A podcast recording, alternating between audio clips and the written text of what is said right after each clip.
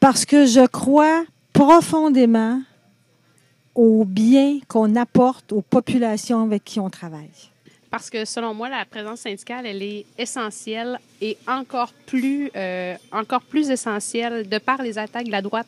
Euh, je suis encore plus motivée euh, à force de voir les gens justement vouloir euh, nous rabâcher les mêmes choses, euh, moi ça vient, ça vient me chercher puis ça, me, ça me donne le, le, coup de pied pour continuer malgré euh, toutes les occupations. Là, on parle de travail famille, là.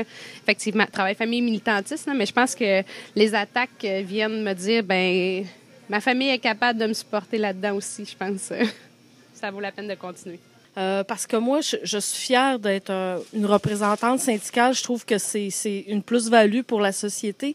Je suis fière des gens qu'on représente puis du travail qu'ils font dans la société. Euh, et je, veux que les services publics demeurent publics et accessibles à tous, peu importe euh, notre portefeuille. Alors, euh, je pense qu'on est des gens importants. Les gens qu'on représente sont des gens importants pour la société et ça vaut la peine de, se battre pour continuer dans ce sens.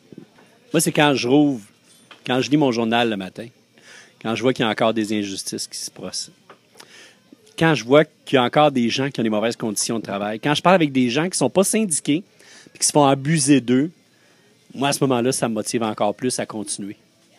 Parce que je crois que si on se bat pas, on va perdre tout ce qu'on a. Puis, euh, puis, comme Martin disait, vraiment les injustices, essayer de faire un, en sorte que Québec soit euh, une province équitable envers tous les citoyens. Pourquoi continuer à se battre? Parce que je sais que le domaine public, peu, peu importe qu'il soit, de la santé, de l'éducation, c'est nous qui formons les gens, qui offrons un service de qualité. Puis pour offrir un service de qualité, il faut avoir des gens de qualité dans des milieux de qualité.